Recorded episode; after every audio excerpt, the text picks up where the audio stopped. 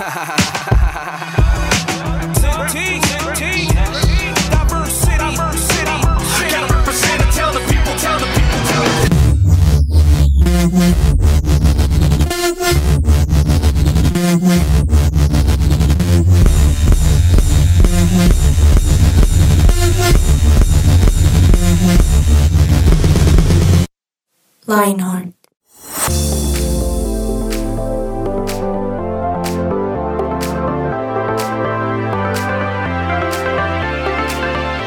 Pero muy buenas tardes, queridos oyentes. Qué alegría volverlos a saludar en este 2023. Los saluda Kate Hernández en este programa que tanto les gusta, Lionheart. Y vamos a estar hoy en nuestro podcast de 180 grados hablando de un tema que nos gusta mucho en esta edad y que yo creo que todos estamos eh, luchando por construir eh, relaciones significativas.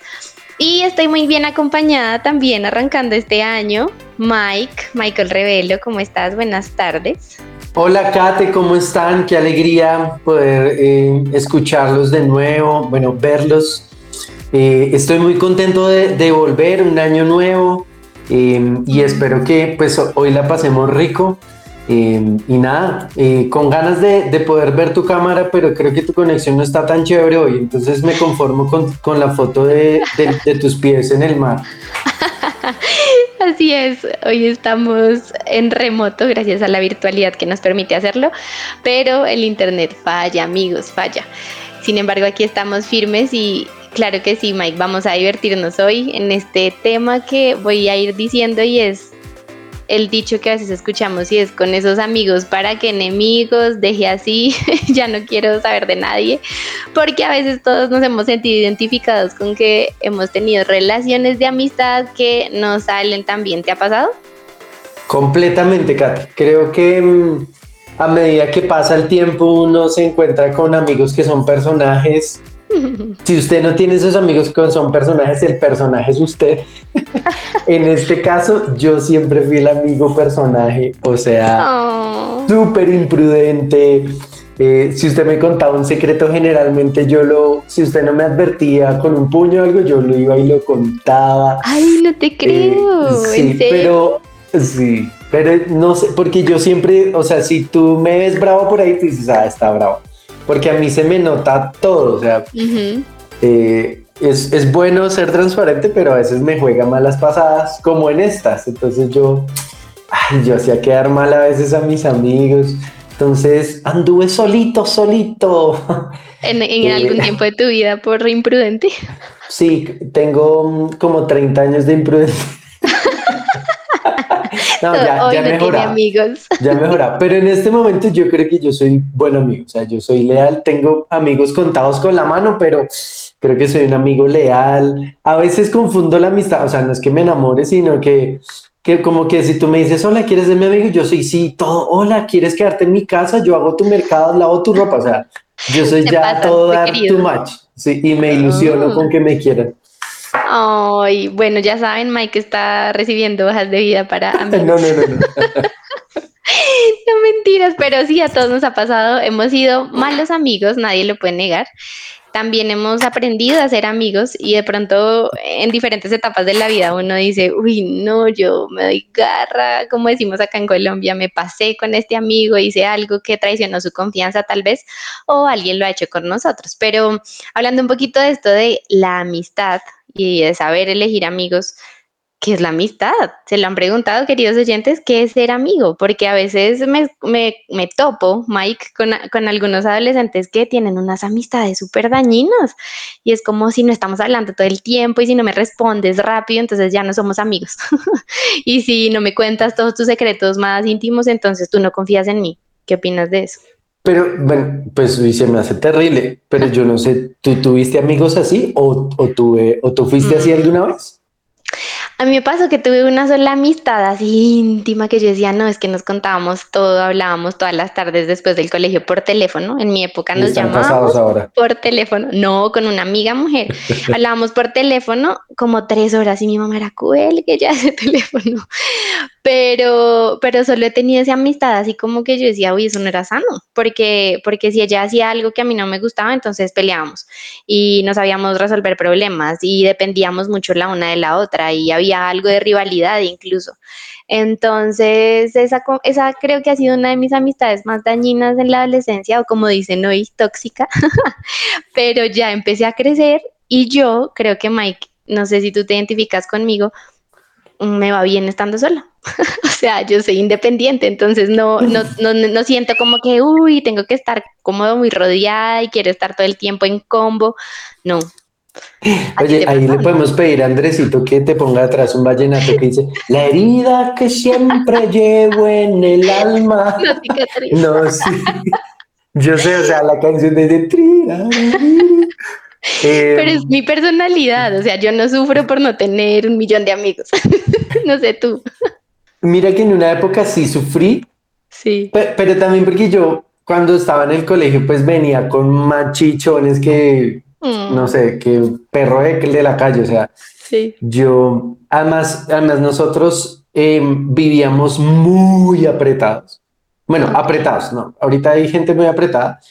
Y mi mamá me puso a estudiar como en un colegio privado o algo así. Y yo tenía amigos que pues no estaban, o sea, no eran ricos, pero pues sus papás trabajaban, trabajaban bien y, y vivían bien. Entonces siempre era vacaciones en Estados Unidos, zapatos nuevos, ¿sí? Eh, y mi papá siempre fue muy excéntrico, entonces era todo, uy, mira, está mal. Entonces yo tenía, yo no sé si tú te acuerdas, ya en bachillerato, yo tenía una maleta de Gatorade, ¿te acuerdas esas sí, Sí, sí, sí. Que me la conseguí, te voy a decir, se la, se la negocia un obrero que fue a la casa, o sea. Ay, no te creo. Y entonces, ah, no, mentira, no, mentira, mentira. Mi papá llegó un día, yo no iba con mi papá, llegó un día con una maleta como un color verde sapo oscuro, ¿sí? pero en maletín así de vendedor. y era tornasol, o sea, tú lo girabas y daba avisos de color, o sea, era una boleta. Y mi hijo, que no sé qué, yo, gracias papá, y me lo hacía llevar, o sea, mi oh, mamá, su papá le dio la maleta. Entonces yo siempre sufrí porque llegaban unas cosas todas locas.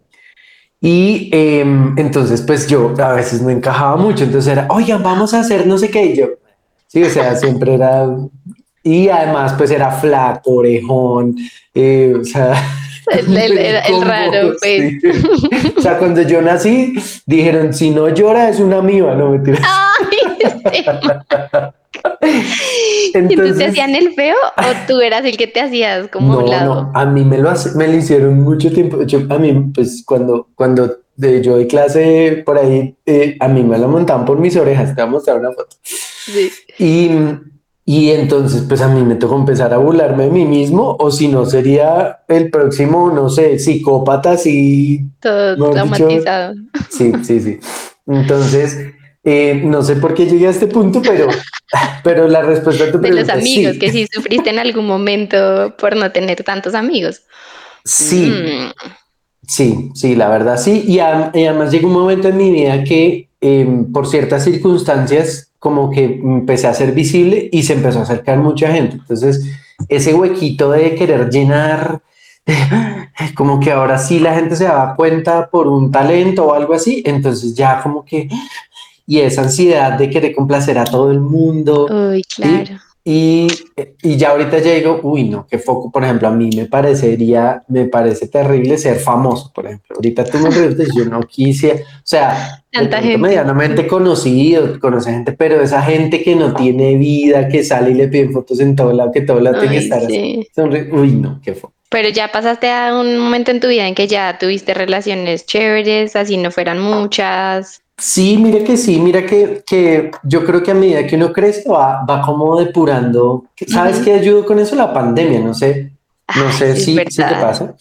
La pandemia demostró realmente con quién contabas. Ahora, ya uno es adulto, ¿no? Y ya puede decir, ay, no, pues venga, yo, yo le voy a dar la oportunidad. O sea, yo soy de muchas oportunidades, Kat. Yo soy, oye, eh, me hiciste una marranada, bueno, otra vez. Yo, hasta que cuando ya te me saliste por ahí en la 200 vez, entonces ahí ya no más. Ya no más.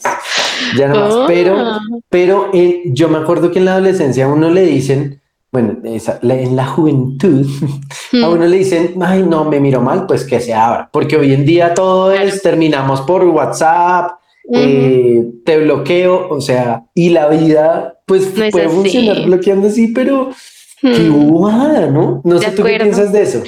Y mira, estoy de acuerdo porque además pienso que hoy en día muchas relaciones, no solo de amistad, sino con los papás más grandes en el noviazgo, no hemos aprendido a gestionar el conflicto, a resolver las diferencias, a aprender a que el otro piensa distinto a mí, que no tenemos que estar todo el tiempo juntos para ser buenos amigos. Y eso lleva a que las amistades a veces sean como un poco superficiales y también he notado como muy instrumentales. Eh, lo he notado con los adolescentes y es como, si me sirves, bien. Si me ayudas, bien. Si no, no. Sí. Y eso es duro porque, porque muchas veces se terminan amistades y es muy doloroso para las personas sentir que fueron de pronto usados. Entonces, incluso en pandemia, yo creo que en pandemia muchos se dieron cuenta, como tú dices, de que este amigo de verdad no era amigo, sino me quería porque le ayudaba en el colegio o porque era famoso y entonces le lo pegaba los planes. Y ya en pandemia, pues muchas relaciones se distanciaron. Yo creo que ya había un punto en que todos estábamos aburridos de hacer reuniones y jueguitos por Zoom. y ya, qué pereza, ya no quiero más. Y nos alejamos de mucha gente. Sabes que yo me di cuenta que yo era ese amigo que tú dices que es eh, que usa la gente. Sí. Sí, sí, yo me di cuenta que yo, o sea, no, no de lo voy a usar, sino que, oye, necesito un favor, no sé qué era. Y, y después de pandemia he hecho el esfuerzo por no ser ese mal no sé si te ha pasado que te encuentras con alguien y ese alguien está resentido y tú no sabes por qué. Y uno dice, ay, no puede ser. Me ha pasado mucho este tiempo. Solo lo busco para favores. y mucha gente conmigo es como, y yo digo, bueno, y empiezo yo a pensar en qué momento, pues hice algo que lo haya ofendido. Obviamente, pues también hay un momento en que yo, pues, o sea, me pasó esta semana que conocí un, papá, una actividad ahí de mi hijo y el Señor me miraba así todo. Y yo sabía que era de la iglesia, pero me miraba así abajo. pero yo, ¿qué le hice? Ni siquiera lo conozco. No han hablado antes. Sí, entonces. Pero sí, está, está chévere este tema de los amigos.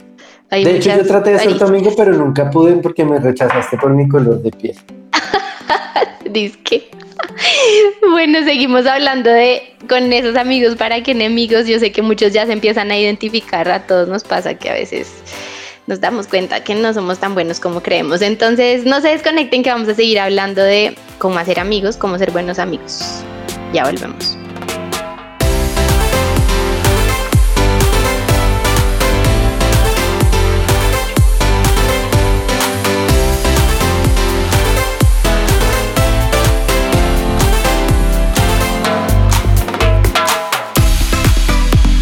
Somos su presencia radio. Bueno, regresamos nuevamente. Estuvimos hablando con Kate de sus conflictos de amistad. no mentiras, estuvimos hablando, contando un poquito cómo nos ha ido con los amigos y con los tipos de amistad. Recuerden que estamos hablando de con esos amigos, ¿para qué enemigos? Y em, Kate, yo te quería preguntar si de pronto em, hay algunos tips que podamos darle hoy a las personas que nos están escuchando de cómo ser amigo, porque creo que hay varios panoramas. El que no tiene ni idea de cómo ser amigo, o sea, que empieza a sudar frío, no sé qué. Eh, o está también el que, el que ya ha probado, pero es muy torpe, no sé, no sé cuántos panoramas pueden existir, pero sería chévere de pronto dar unos tips generales, no sé tú qué tienes por ahí que nos puedas ofrecer. Me acordar de algo muy importante y es que justo ahorita que hablábamos de la pandemia, imagínate que después de pandemia, para los que no saben, yo soy psicóloga, mm, recibí muchos casos de jóvenes, no tan, no tan chiquitos, sino ya 14, 15 y para arriba, que me decían, a mí se me olvidó interactuar en persona y me da mucha angustia y de verdad me sudan las manos, no puedo mirar a los ojos a la gente, ¿cierto? Como una ansiedad, ansiedad social ahí rara que de pronto después de dos años de estar encerrados a algunas personas se les activa. Y, y es muy curioso porque se nos olvida que las relaciones humanas requieren tiempo y que esto es una habilidad que, que, no, que si tú no practicas es como un deporte, pues esto se oxida, ¿sí? Somos seres sociales por naturaleza, pero las habilidades sociales son las habilidades más complicadas, ¿sabías? o sea, saber leer al otro, mirarlo a los ojos, eh, escuchar, hacer silencio, eso es complejo. Y muchas veces uno desde ahí tiene que empezar, oiga, tengo que entrenarme en cosas tan sencillas como mirar a la persona cuando estamos hablando, escuchar atentamente, exacto, sonreírle, ¿cierto? Hay gente que se le olvidó los modales, se, les olvidaron los modales. Y para tener una amistad, si te está costando, querido oyente, pues arranca por lo sencillo, sonríele a la gente en la calle, da las gracias, saluda, eh, intenta escuchar em, sin distracciones, ¿no? Porque esa es la otra, ahora los veo a todos hablando siempre con el celular en la mano. todos somos así. Y es que, ¿sabes qué pasa, Kate? Que yo creo que hay mucha gente que nos está escuchando que dice, pero para qué? O sea, yo estoy bien, yo estoy cómodo, ¿sí? No, no tengo que esforzarme, no tengo que aparentar. Entonces todo lo, lo, lo tratan desde, ay, la sinceridad y qué va. O sea, la interacción humana siempre ha requerido eh, pensar, porque es que uno, en, por ejemplo, debatiendo o argumentando por WhatsApp, todos somos unos monstruos. Ah, sí. y el argumento perfecto, ¿por qué? Porque lo puedes borrar, porque puedes grabar otra vez el mensaje, ¿sí? Entonces te tienes que reír otra vez y te reíste al inicio, ¿sí? Sí. ¿Te ha pasado que una... sí, pero lo mismo debatiendo, entonces tienes el tiempo a armar, armarlo, pero cuando te toca hablar, entonces, sí, a mí me pasa muchas veces que yo digo muchas burradas y por eso prefiero mandar un audio porque es más fácil, pero lo necesitas, porque es que si ahorita joven estás eh, chino, teen, como te quieras llamar, estás como pero si quieres que tu vida cobre valor, necesitas otras personas. Y ese es un engaño de, de la sociedad de ahora y es tú eres único, eres irrepetible, eres súper wow, mereces, mereces, mereces, mereces. ¿sí? Pero cuando tú sales a la calle y te encuentras, no sé, con tu primer trabajo, en que, bueno, y, cuéntenos algo de usted, pues no, no. puedes chatear, ¿sí?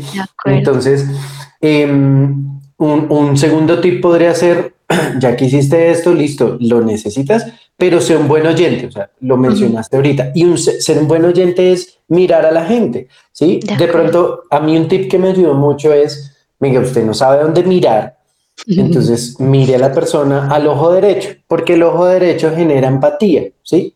es un tip buenísimo. Sí, me pasó con una cliente en, en Cali, que yo llegué y la señora tenía un ojo consentido. Ay, no. O sea, con sentido contrario, o sea. ¿Y tú qué le, decían, le decían Marisol, un ojo para el mar y el otro para el sol. Y entonces yo. Mike. y yo llegué yo, digamos, doña Marisol, yo, ¿cómo me llamo doña Marisol? Y entonces yo me di cuenta que pues tenía un ojo consentido, entonces yo dije, voy a buscar el ojo bueno.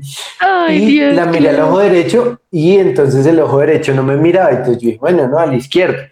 Y entonces así, y estaba, entonces estaba así, ¿no? Entonces yo mirándole al izquierdo, y de un momento a otro, entonces el izquierdo se fue para otro lado, y, o sea, y yo no sabía cuál mirar, era como hablar con un camaleo. Mira, ¿sabes? Entonces, no, me toca, sí, me toca mirarle la nariz, no, la, entre, el, el entre, entre los dos ojos, sí, el entrecejo pero puede ser un buen oyente. O sea, el chiste y todo es para, oye, ser un buen oyente y haga preguntas. Por ejemplo, Kate, eh, ¿cómo te ha ido hoy? Pues Kate me está contando, no, imagínate que no sé qué. Y si se te ocurre una pregunta del tema, pues no le vas a decir cuándo, ¿no? O sea, ah, y pasó. Y, pero si tú estás, eso te hace, a veces cuando tú haces que la otra persona hable más, te vuelves un y te dicen, uy, este man habla delicioso, te habla delicioso y claro. Solo le preguntó tres cosas. De acuerdo, se vuelve interesante compartir tiempo con esa persona. Total, cuando alguien responde solo con monosílabos, uh sí, sí, es como, ay, qué fastidio, no me para bolas. Entonces, vuélvanse buenos oyentes y no les moleste, como dice Mike, mostrar interés, ah, inténtenlo, preguntas, eh, comentarios, respondan. Eh, eso se llama ser empático, ¿no? Hay otra cosa que es clave en las amistades y yo creo que esto al final es una de las cosas que nos, nos lleva a ser amigos y es que tenemos cosas en común, ¿no? Uno se vuelve amigo a veces de, de, gente que comparte sus mismos intereses, sus hobbies, etcétera. Y yo creo que es importante que ustedes se vuelvan intencionales en compartir lo que para ustedes es especial, que puedan ser genuinos. Hace poquito una, una, adolescente me decía, no, es que imagínate que en el colegio hay un combo de niñas que solo hablan de K-pop. Y yo, mm, ¿y a ti te gusta? No, a mí eso no me gusta, pero yo quiero ser amiga de ellos.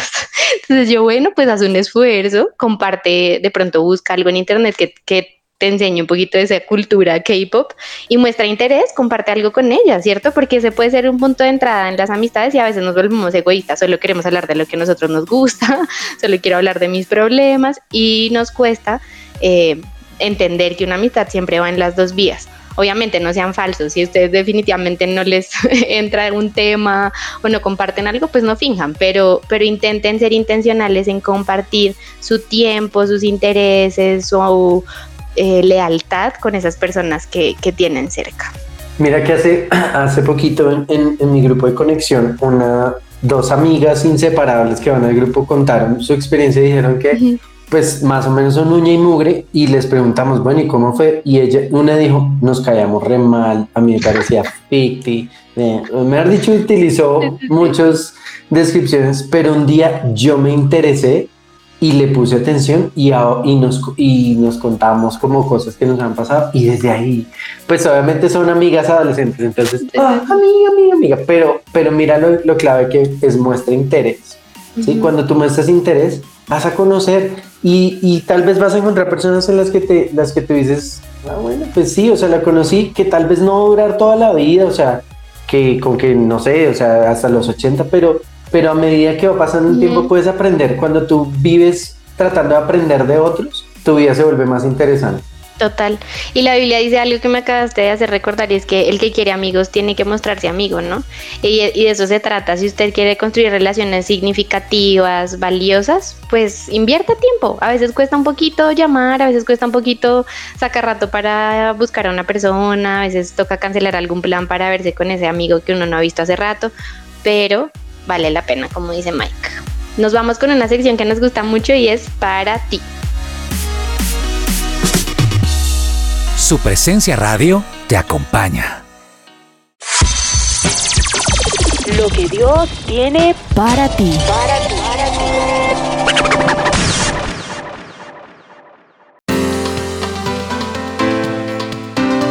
Bueno, y todo esto, eh, como saben, no tendría gran peso si no hablamos lo que dice la Biblia. Y a mí la Biblia me encanta cómo nos enseña a ser amigos. Y dice, y dice, tan Proverbios 13:20 dice, quien con sabios anda, a pensar aprende. Mm. Quien con tontos se junta, acaba en la ruina.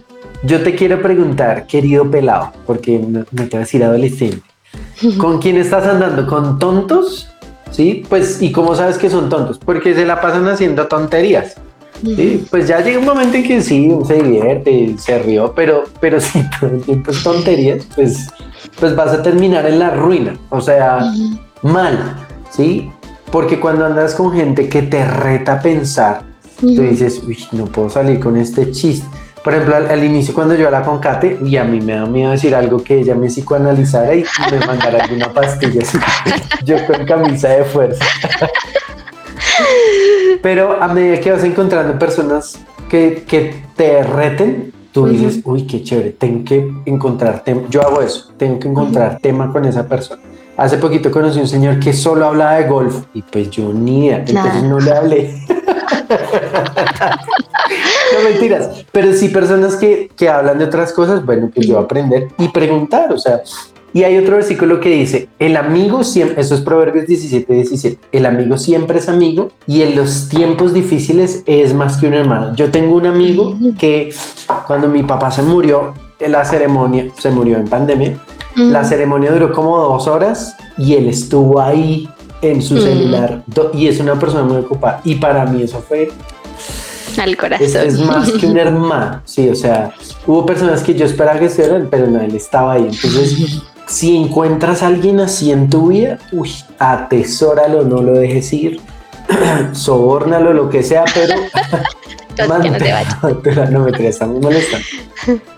De acuerdo. Y ustedes también, y nosotros también aprendamos a hacer esa clase de amigos que, mm, que están en los tiempos difíciles y no, ay, se puso grave acá la cosa, hasta luego, no, no quiero ser más tu amigo.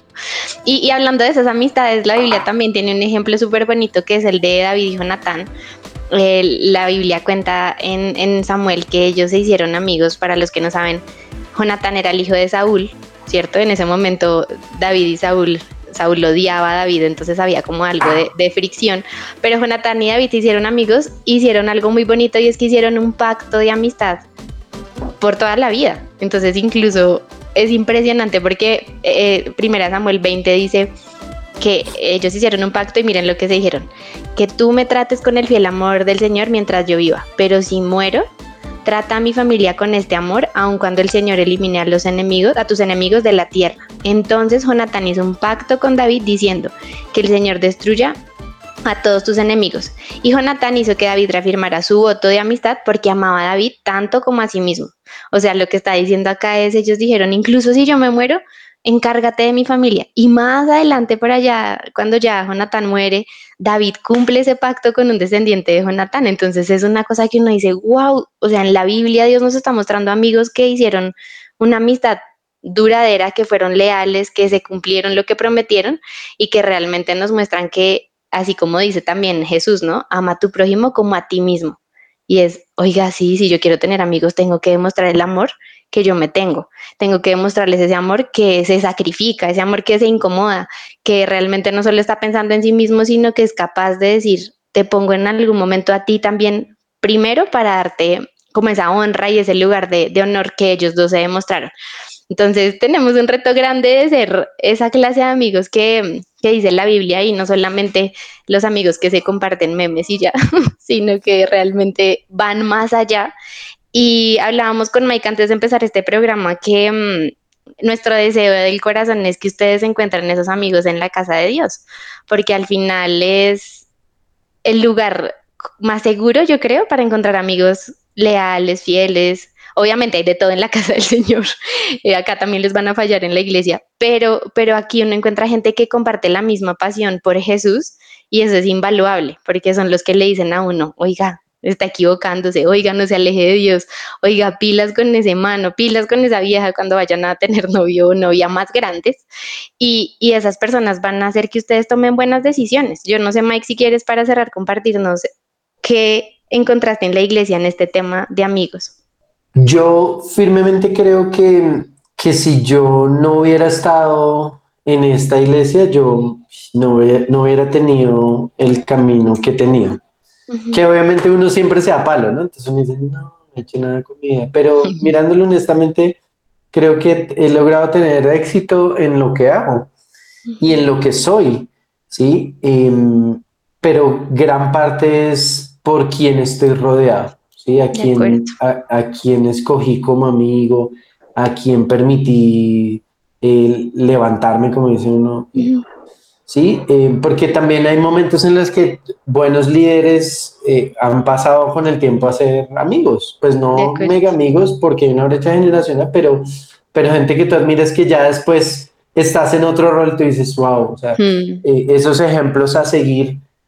siempre, en mi casa siempre me dijeron, busque, busque gente en su vida que sume y no que reste. Y pues no es que, ay, hola, tú sabes sumar, no, sino sino gente que, que te aporte, que te, que te obligue a, yo tengo que ser mejor. Yo, yo creo que siempre mi vida se ha regido por tengo que ser mejor, tengo que ser mejor, tengo que ser mejor, y no por, bueno, no sé cómo se llama eso desde tu área. Em, Perfeccionismo.